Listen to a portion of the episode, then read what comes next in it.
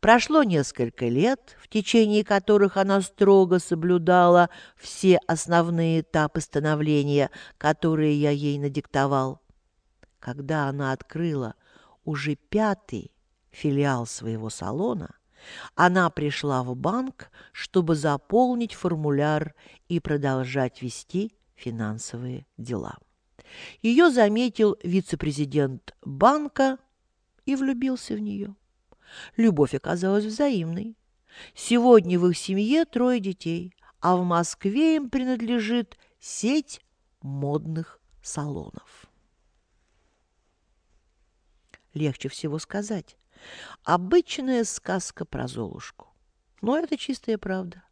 В словах знаменитой когда-то песни «Мы рождены, чтоб сказку сделать былью» заложен глубочайший философский смысл.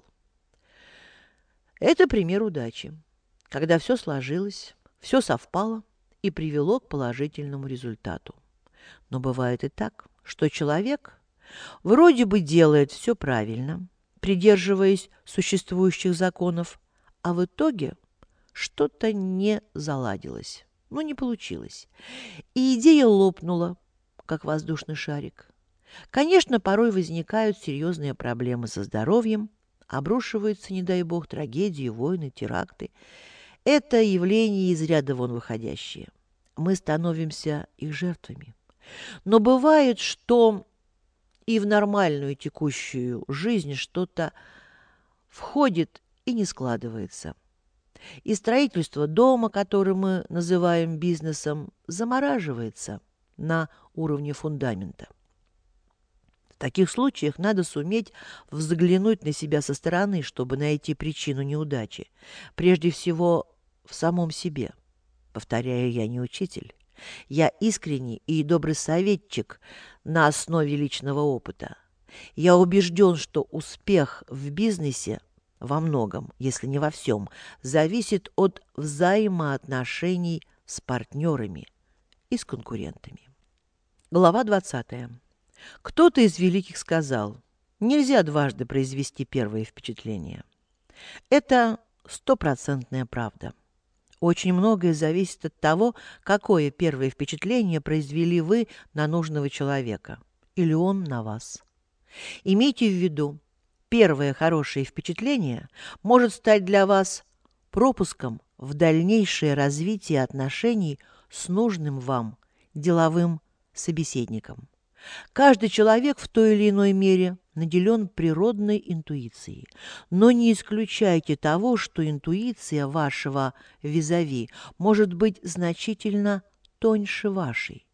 Существует целая оккультная наука – физиогномика. Она позволяет составить характеристику человека, исходя из его мимики, поведения. В этом смысле, как мне кажется, я кое-что понял. И вот мои советы. Первое.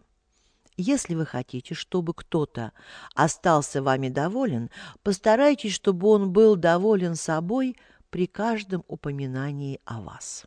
Следите за своей мимикой, за жестикуляцией рук, не будьте торопливыми при изложении своих идей, избегайте громкой речи и лошадиного ржания по поводу, который показался вам смешным.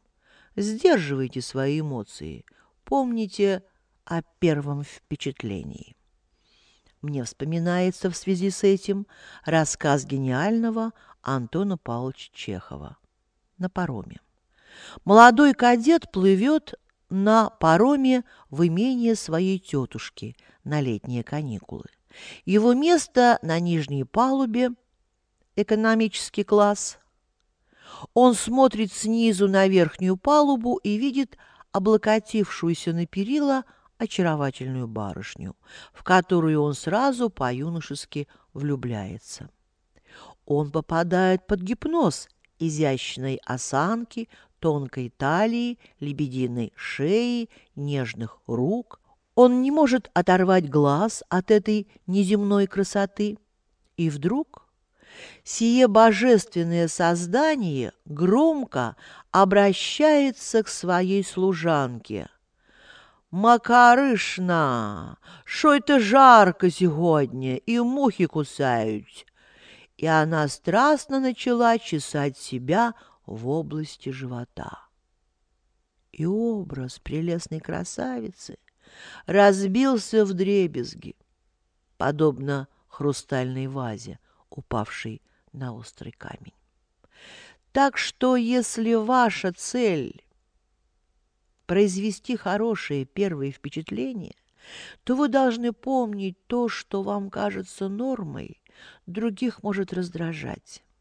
И ваши отношения, как говорил мудрый Амар Хаям, могут, не став виноградом, превратиться в изюм. Второе. Если вы сидите напротив своего собеседника, не скрещивайте рук у себя на груди. Этим вы перекрываете источник доверия к себе. Вы словно закрываетесь от собеседника, и он это чувствует. И, скорее всего, хорошей доверительной беседы не получится. Третье. При беседе с человеком, чье мнение доверие к вам необычайно важно, потому что от этого зависит принятие положительного решения – Постарайтесь незаметно копировать его движения, его действия. Э, не пародировать, боже упаси, а именно копировать. Ну, скажем, он подпирает рукой свою голову, сделайте так же. Он облокотился на кресло и положил ногу на ногу, сделайте так же. Только будучи женщиной, не слишком оголяйте коленки, он может это неправильно понять. Если ваше копирование не будет акцентированным, он его не заметит. Единственное, что он для себя отметит, так это то, что во время беседы ему очень комфортно в вашем обществе, потому что ваш собеседник, глядя на вас, словно видит себя в зеркале, и поскольку он себе доверяет, частица этого доверия распространится и на вас. И не исключено, что по окончании беседы он скажет «У меня такое впечатление, что мы с вами знакомы уже давно». А если не скажет вслух, то подумает. Глава двадцать первая. Еще один важный, с моей точки зрения, совет. При первой встрече постарайтесь преодолеть в себе фактор страха. Ведь страх – это порог, который в разной степени присущ каждому. При этом не следует путать реальный страх с надуманным. Реальный страх – это естественное чувство самосохранения. Это боязнь потерять жизнь близких людей, материальные блага. Реальная опасность порождает реальный страх, который, в свою очередь, порождает реальные меры – противостояния и защиты. Как говорится, любое действие равно по силе противодействию. Но есть страх иррациональный. По формуле «не ходи в лес, можешь заблудиться, не ныряй в море, можешь утонуть». Если следовать этой формуле, то с активной жизнью можно распрощаться. Не выносите сами себе приговор за поступок, который вы еще не совершили.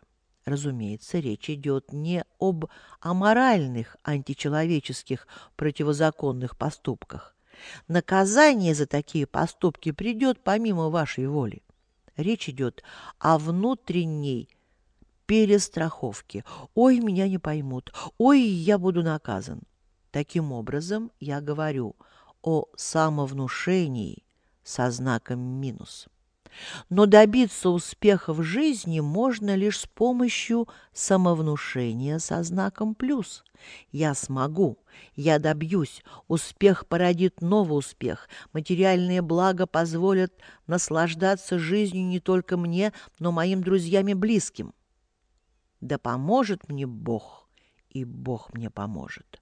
Но при этом надо четко осознавать, что наши победы нужны всем, кого мы любим, и кто нас любит, а наши поражения нужны только нашим врагам. Конечно, мыслить надо реальными категориями. сообразуясь с конкретными возможностями. В противном случае любое самовнушение может привести к удушающей шизофренической идее с последующим попаданием в палату номер 6. Глава 22. Впрочем, если эта всепоглощающая идея гениальна, то с ней можно прожить жизнь и в палате номер шесть или быть сожженным на костре. Будущее рассудит, либо придаст забвению, либо сделает героем истории. Из всех великих библейских заповедей я особенно люблю вот эту «возлюби ближнего, как самого себя». Некоторые реалисты задают вопрос, а с какой стати я должен любить какого-то незнакомого человека, как самого себя? А я всегда отвечаю, все мы частицы единого организма, который называется жизнь. И каждый человек – модель этого единства. Простой пример. Модный сегодня дайвинг. Перед тем, как погрузиться в глубину моря, мы надеваем акваланг, мы надеваем кислородную маску, мы надеваем маску на глаза. Для чего? А для того, чтобы дышать, для того, чтобы видеть, для того, чтобы прийти на помощь другу, атакованному морским хищником. А представьте себе, что наш левый глаз ненавидит правый, что наша правая рука ненавидит левую, что наши органы дыхания ненавидят наши глаза и руки. Тогда конец всем, и глазам, и рукам, и органам дыхания. Конец нам, капут. По моему глубокому убеждению, наша с вами душа создана из физического тела Творца.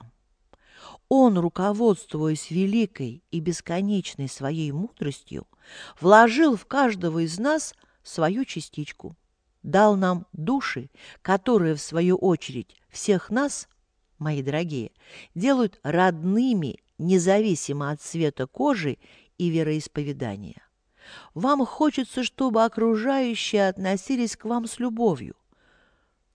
Так с такой же любовью и вы относитесь к окружающим добившись успеха в каком-либо деле, не звездите. Помните, что подлинные звезды светят нам через сотни миллионов световых лет, а человек, считающий себя звездой, подобен электрической лампочке. Рано или поздно лампочка перегорит, и на ее место вкрутят новую лампочку. Не стыдитесь, если надо вымыть на кухне грязную посуду. Во-первых, в этом процессе вы грязные собственными руками делаете чистым. Во-вторых, подумайте о том, что в этот момент миллионы людей тоже моют посуду, и спесь покинет вас, и вы ощутите, как говорят, что все мы люди, все мы человеки. И в конечном счете все мы равны перед Создателем. Все, что я пытаюсь изложить в этой книге, не более чем советы тем, кто хочет добиться успеха, хочет стать богатым в самом чистом смысле этого слова. Мои советы не заповеди. Соглашаться с ними или не соглашаться – дело каждого. Но все, что я говорю, я говорю от чистого сердца – желая помочь желающим. Я добился немалого. Мой опыт сродни полезным препаратам, которые я предлагаю применить. Но помимо практики, я часто прибегаю к теории, к тем общечеловеческим и библейским истинам, про которые сноб-философ может сказать, что – все это давно известно, что все это банальные прописные истины.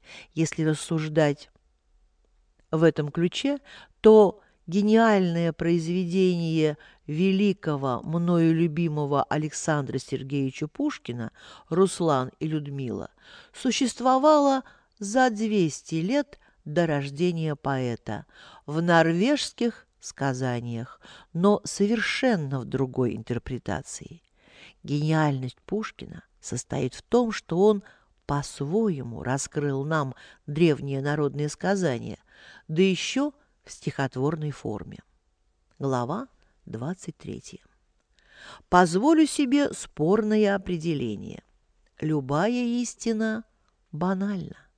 Истина принесет пользу, если ее усвоить, то есть вложить в свое подсознание. Вечный ставший банальным вопрос – в чем смысл жизни? Для чего мы живем? Возможно, мы никогда не ответим себе на этот вопрос. А для чего мы по велению Всевышнего плодимся и размножаемся? Для того, чтобы жизнь, какой бы она ни была, продолжалась. И, конечно, для себя, каким бы эгоистичным этот постулат вам не показался. Иногда я слышу, зачем мне много детей? Чтобы нищету разводить? Если вы не верите Творцу, он не станет вам помогать. Существует древняя еврейская пословица «Боженька дал ребенка, даст и не ребенка». Дети приумножают то, что удалось получить нам. Дети двигают вперед то, что нам бывает уже не под силу. Дети среднюю жизнь делают хорошей, а прекрасную еще более прекрасной. С Божьей помощью и с нашей. Еще одна банальная истина. Что посеешь, то и пожнешь. Но Творец не станет накачивать порванную шину и не будет лить коктейль счастья, любви и богатства в решето бессмысленно. Это надо помнить. Помнить надо и то, что с наскока с одного раза успеха не добиться. Доказано, что существует семь так называемых уровней успеха. Смысл этой ступенчатости в том, что нельзя с первой ступеньки вскочить на пятую, а с пятой на седьмую. На седьмую можно попасть, только пройдя все предыдущие от первой до шестой. Нельзя попасть в ординатуру, не окончив институт. Нельзя сварить борщ, не купив свеклу. Нельзя из первобытно-общинного периода сразу попасть в капитализм. Законы эволюции неопровержимы. В бизнесе, в финансах тоже есть свои эволюционные процессы. Существует несколько расхожих выражений, выражающих негативные отношения бедных к богатым.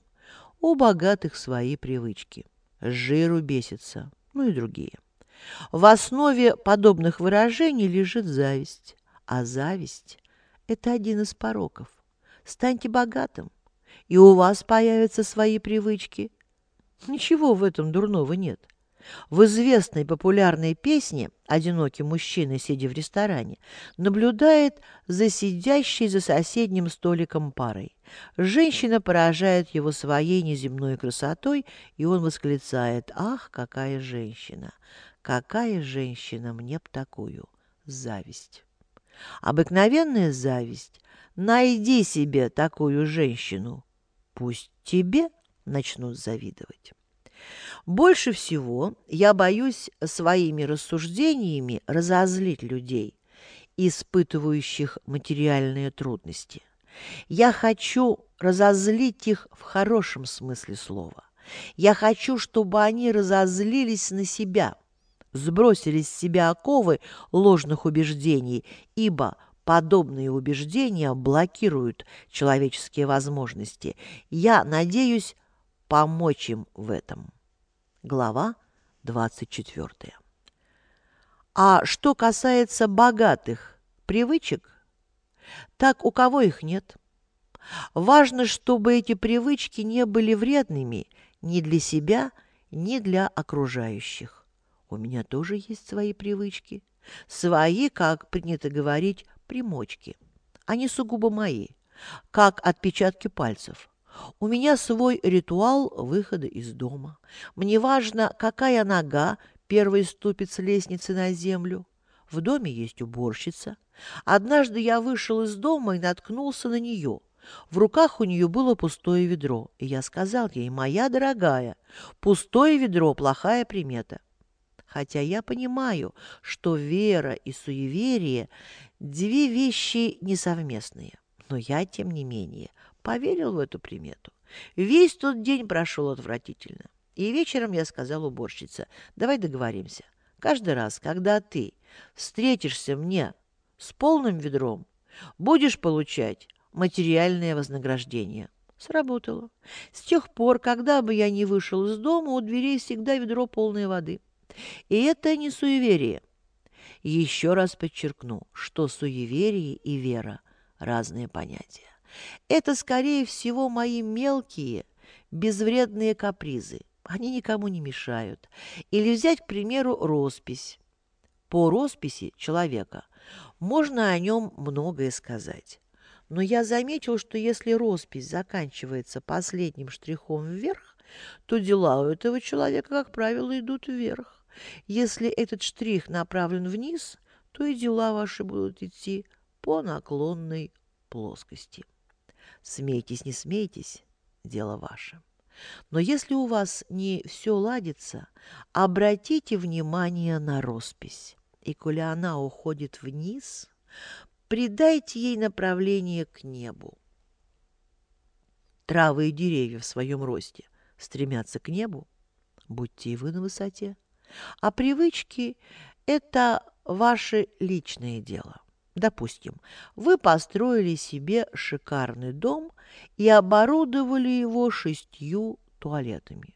Ну, сколько угодно, хоть двадцать. Главное не забывать о том, что если, не дай бог, у вас образовались геморройные шишки, то больно вам будет в каждом. Легче всего хулить богатых и смеяться над их привычками. Не хотите идти в жизни по линии успеха? ваше дело. Лишь не издевайтесь над теми, кто хотел, но у кого пока что что-то не получилось. Представьте себе Кремлевский дворец съездов. Большой вечер, шесть тысяч человек в зале. И вдруг ведущий обращается в зал с предложением. Любой желающий может выйти на сцену и, допустим, спеть какую-нибудь песню в сопровождении большого оркестра. Уверяю, 80% откажутся из чувства страха и неуверенности, даже если среди них будут те, кому это по силам. Из 20 оставшихся процентов 19 захотят испытать судьбу, даже не имея представления о том, что это такое. И только одному из оставшегося процента удастся красиво и профессионально исполнить песню, заведя шеститысячный зал. За это, неожиданно для себя и для всех, он получит вознаграждение – автомобиль Toyota. Над неудачниками будут посмеиваться, а победителю будут завидовать те, кто не вышел на сцену из-за страха и неуверенности. И будут грызть сами себя. Но почему я испугался? Я бы спел лучше, и Тойота была бы моей. Напоминаю притчу о лотерейном билете. Могло быть, не могло быть. Претензии только к себе а споры о бедности и богатстве были и будут оставаться бессмысленными, ибо все в мире относительно. Один волос в супе – это много, один волос на голове – это мало. Глава 25. Ну а как же сделать так, чтобы в супе никогда не было ни одного волоса, а на голове непроходимый лес? естественно, в аллегорическом смысле. Первое осуществить просто. При приготовлении супа будь внимателен и аккуратен. А за вторым надо следить, ухаживать, пользоваться полезными шампунями, делать массажи, укрепляющие корни волос. На это уходит много денег. А ведь еще нужны средства, чтобы купить ингредиенты для приготовления супа. Ну, иными словами, приходим к тому же вопросу, как заработать много денег. Помимо всего, я убежден в том, что советоваться и брать пример следует только в том случае, когда советчик или образец для примера удачлив. Советы и плачи неудачников заразны. Они проникают в вас незаметно, помимо вашей воли. Человек, смирившийся с неудачно сложившейся жизнью, не привьет вам вакцину оптимизма. При этом записаться в старики можно и в 25 лет, а почувствовать себя по-настоящему молодым можно и в 50. Статистика говорит о том, что в большом проценте случаев подлинного успеха в данном материальном варианте люди добиваются к 50 годам. Я не беру примеры случайно пойманных золотых рыбок в виде свалившегося с неба наследства или передачи бизнеса от отца к сыну. Я базируюсь на ступенчатом развитии. Истинные представления о жизни формируются именно к 50-летнему возрасту. Не случайно в Индии на государственные посты не назначаются люди моложе 50. В этом есть своя философия. К 50 годам человек приобретает опыт, и часто происходит положительная переоценка материальных и духовных ценностей. Я не претендую на государственный пост в Индии, но в своей семье я, можно сказать, президент. Мне было 27 лет, когда у меня родился первый сын. Сказать, что я был счастлив, это значит ничего не сказать. Нынче я жду пятого. Мои ощущения счастья на пять порядков выше. Многое изменилось во мне самом. Если раньше я появлялся дома за полночь, просиживая в ночных клубах, болтая, выпивая, развлекаясь, убеждая себя в том, что я имею на это право, что все у меня в полном порядке, то сегодня, при первой же возможности, я спешу домой, чтобы провести время в семье, насладиться ростом моих детей, постараться дать им правильное направление. Эти чувства передать словами невозможно и я не знаю, на какой вершине счастья я окажусь, если появится шестой. А почему нет? Шагая вверх, мы ежедневно делаем переоценки. Сегодня не то, что вчера, а завтра не то, что сегодня. Важно, чтобы вектор наших переоценок был устремлен в направлении возрастания. И это во многом, если не целиком, зависит от нас. Глава 26. Вспоминаю еще одну притчу. В моем опусе много притч. Я люблю притчи, как образец образного мышления. Так вот, встретились два друга. Один говорит другому, «Я недавно вернулся с Тибета. Познакомился с фантастическим монахом, который знает все и может рассказать о твоем прошлом, и заглянуть в твое будущее. «Чушь», — говорит другой, — «шарлатанство. Видал я таких, могу доказать». Они отправляются в Тибет. Долго добираются, наконец приходят к дому старца. Первый спрашивает, «Как ты его хочешь разоблачить?» Второй отвечает, очень просто. «Вот у меня в ладони бабочка. Я спрошу у мудреца, мертвая она или живая?» Если он скажет, что бабочка мертвая, я раскрою ладонь, и бабочка выпорхнет. Если он скажет, что бабочка живая, я сдавлю ладонь и придушу бабочку. Друзья вошли в жилище монаха. Он посмотрел на них и говорит первому. «У твоего друга в ладони бабочка, и он хочет, чтобы я сказал, мертвая она или живая. Так вот, все зависит от твоего друга. Поучительная притча. Хотите быть богатым – будьте им. Хотите иметь прекрасную семью – создайте ее. Хотите прозябать – прозябайте. Жизнь – это белый, чистый холст. Человек – художник своей жизни.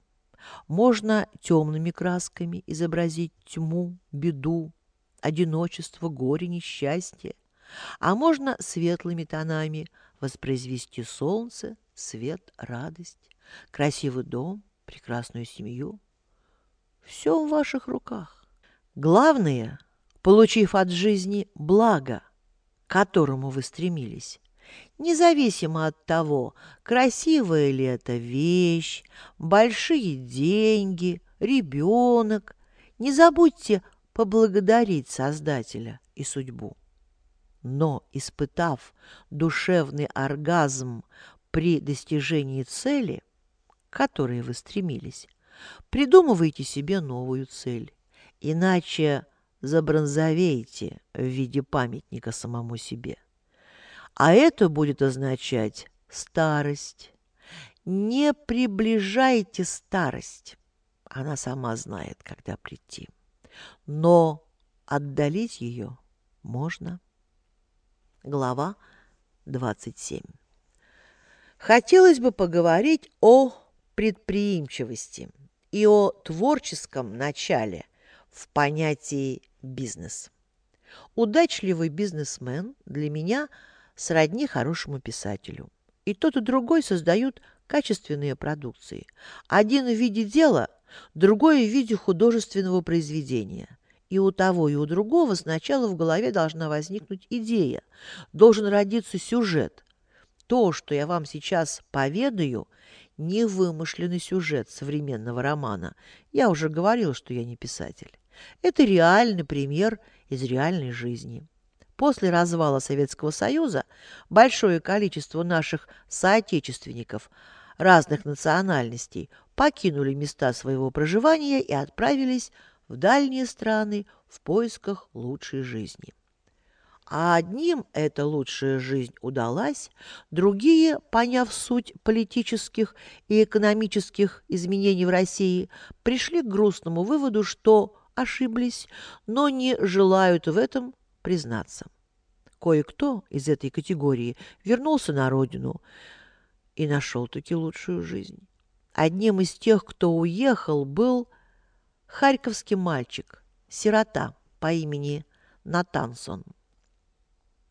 Любящая бабушка увезла его в Америку. Образование, которое получил мальчик в СССР, позволило ему лишь устроиться рядовым курьером. На повышение образовательного уровня денег не было. Друзья-иммигранты любили по воскресеньям собираться у бабушки, поболтать, пошутить, погрустить и, конечно, полакомиться. Бабушка угощала их и фаршированной рыбой, и фаршмаком, хворостом, но больше всего они любили американское блюдо барбекю приготовление которого бабушка освоила феноменально. Особый, непередаваемый вкус этому кушанью придавала бабушкина горчица, секрет которой достался ей от прабабушки, а прабабушке от прапрабабушки.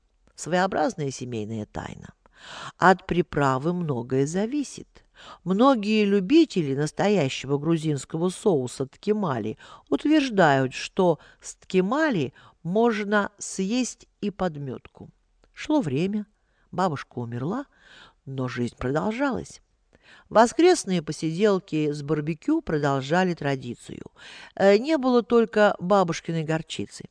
И вкус барбекю уже был далеко не таким, а покупная горчица бабушкину никак не заменяла.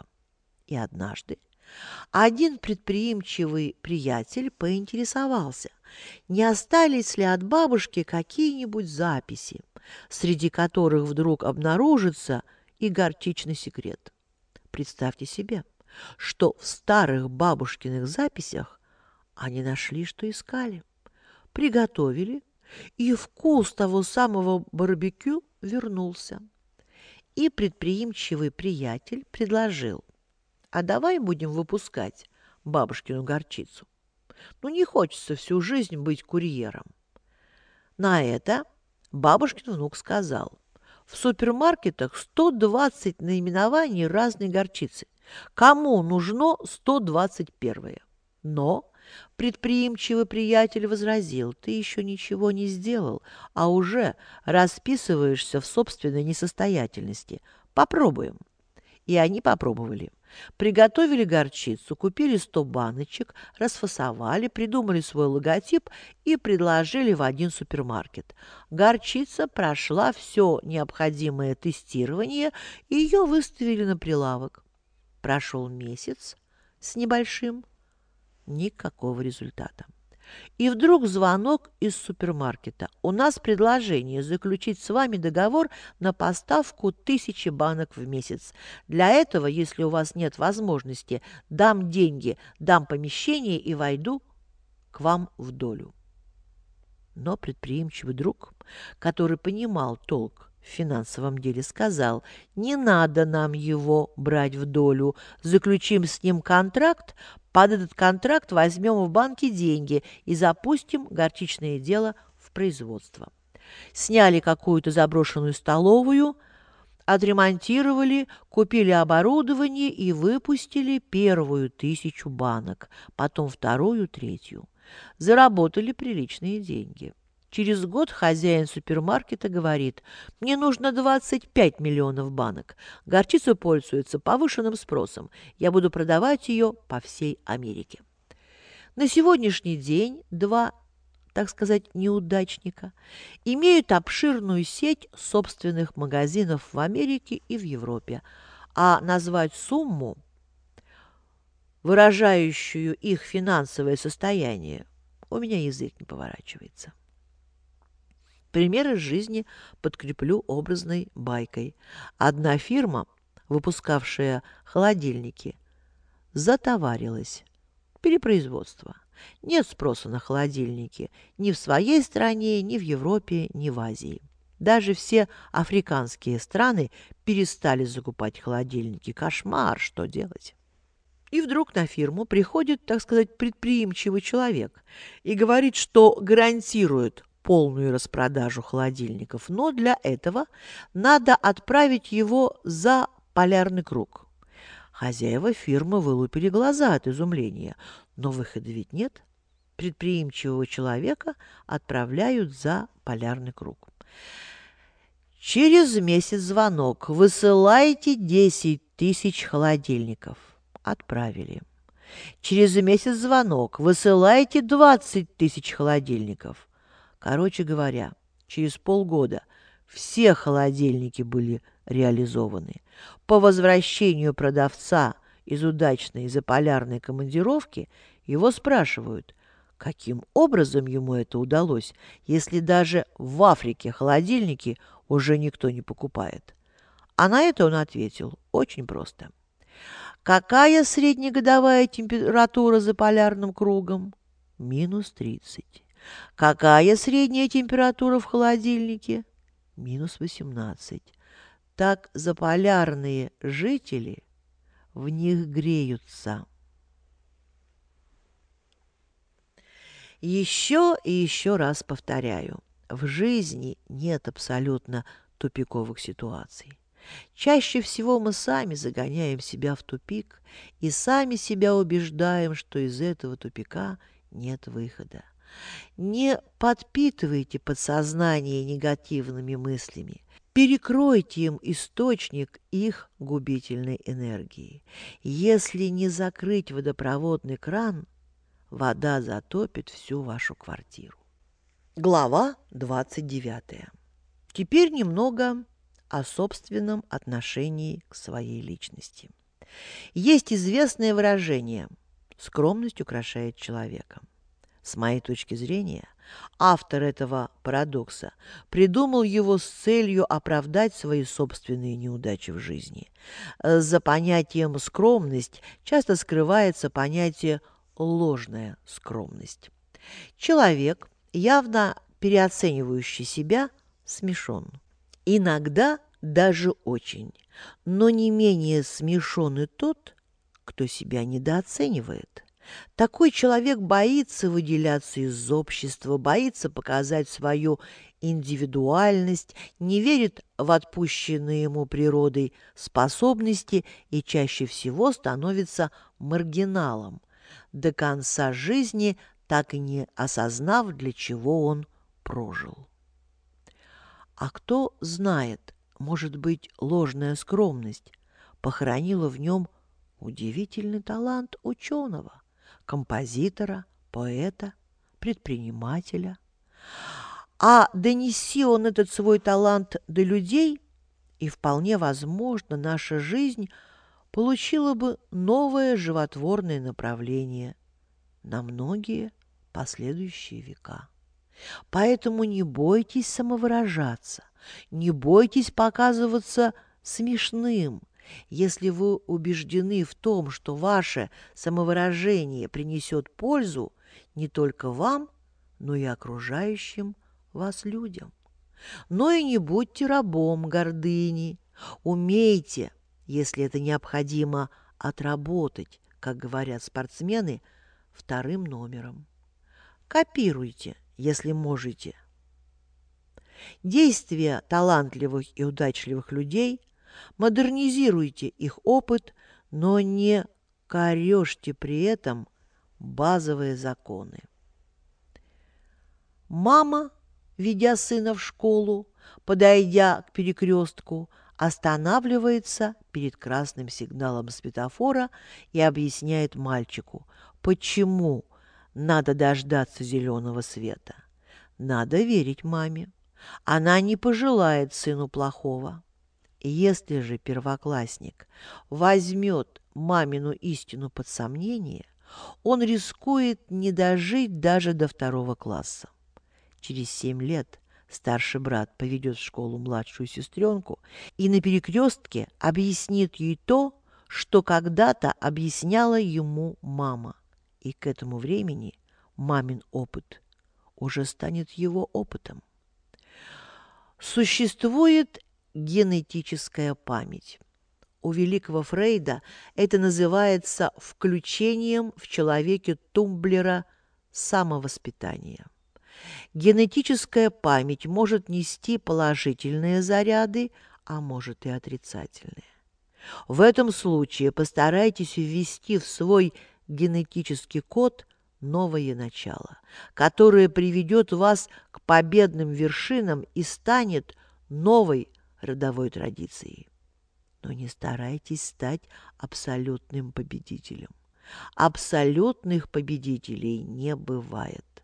Наступает момент, когда абсолютный победитель становится побежденным. Жизнь не стоит на месте. Но если вдуматься, то, появившись на свет, вы уже победитель. Вот такая удивительная, видимо, неразрешимая задача. Вы появились на свет. Вернитесь чуть-чуть назад. Что предшествовало этому радостному событию? Ваша мама и ваш отец при определенных обстоятельствах повстречали друг друга. И именно эти обстоятельства привели к тому, что любовь, здоровье, физиология привели к чуду. Вы появились на свет. Существует принцип сперматозоида. А ведь у каждого из нас было 150 миллионов конкурентов. И только один из 150 миллионов сохранил силы в этом марафонском забеге, чтобы пробить яйцеклетку и появиться на этот прекрасный свет.